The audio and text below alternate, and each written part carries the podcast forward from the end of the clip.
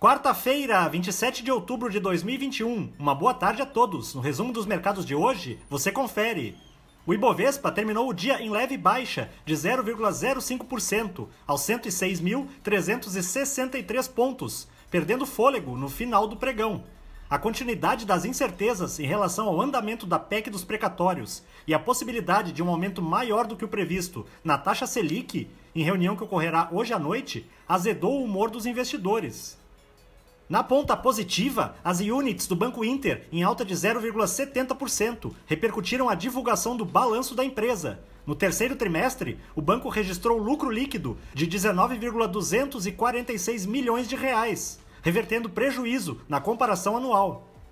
Os papéis das indústrias home, com ganhos de 1,83%, avançaram após a companhia registrar que seu lucro líquido entre agosto e outubro aumentou 137,7%, ante igual período do ano passado.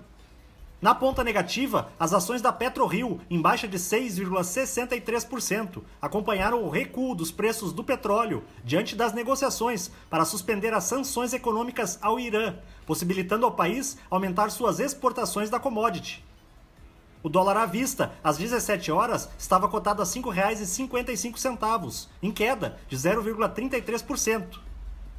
Já no exterior, as bolsas asiáticas fecharam em baixa, em meio a uma forte queda das ações de produtoras de carvão, devido aos temores de que Pequim tome medidas para tentar estabilizar os preços do mineral. No Japão, o índice Nikkei ficou praticamente estável.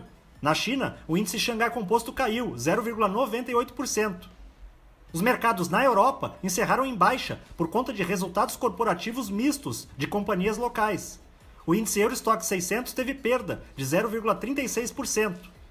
As bolsas americanas terminaram na maioria em baixa, apesar dos bons balanços empresariais divulgados hoje. O apetite por risco foi mais contido em função dos recentes recordes dos índices acionários locais e também pela queda de algumas commodities energéticas nesta sessão.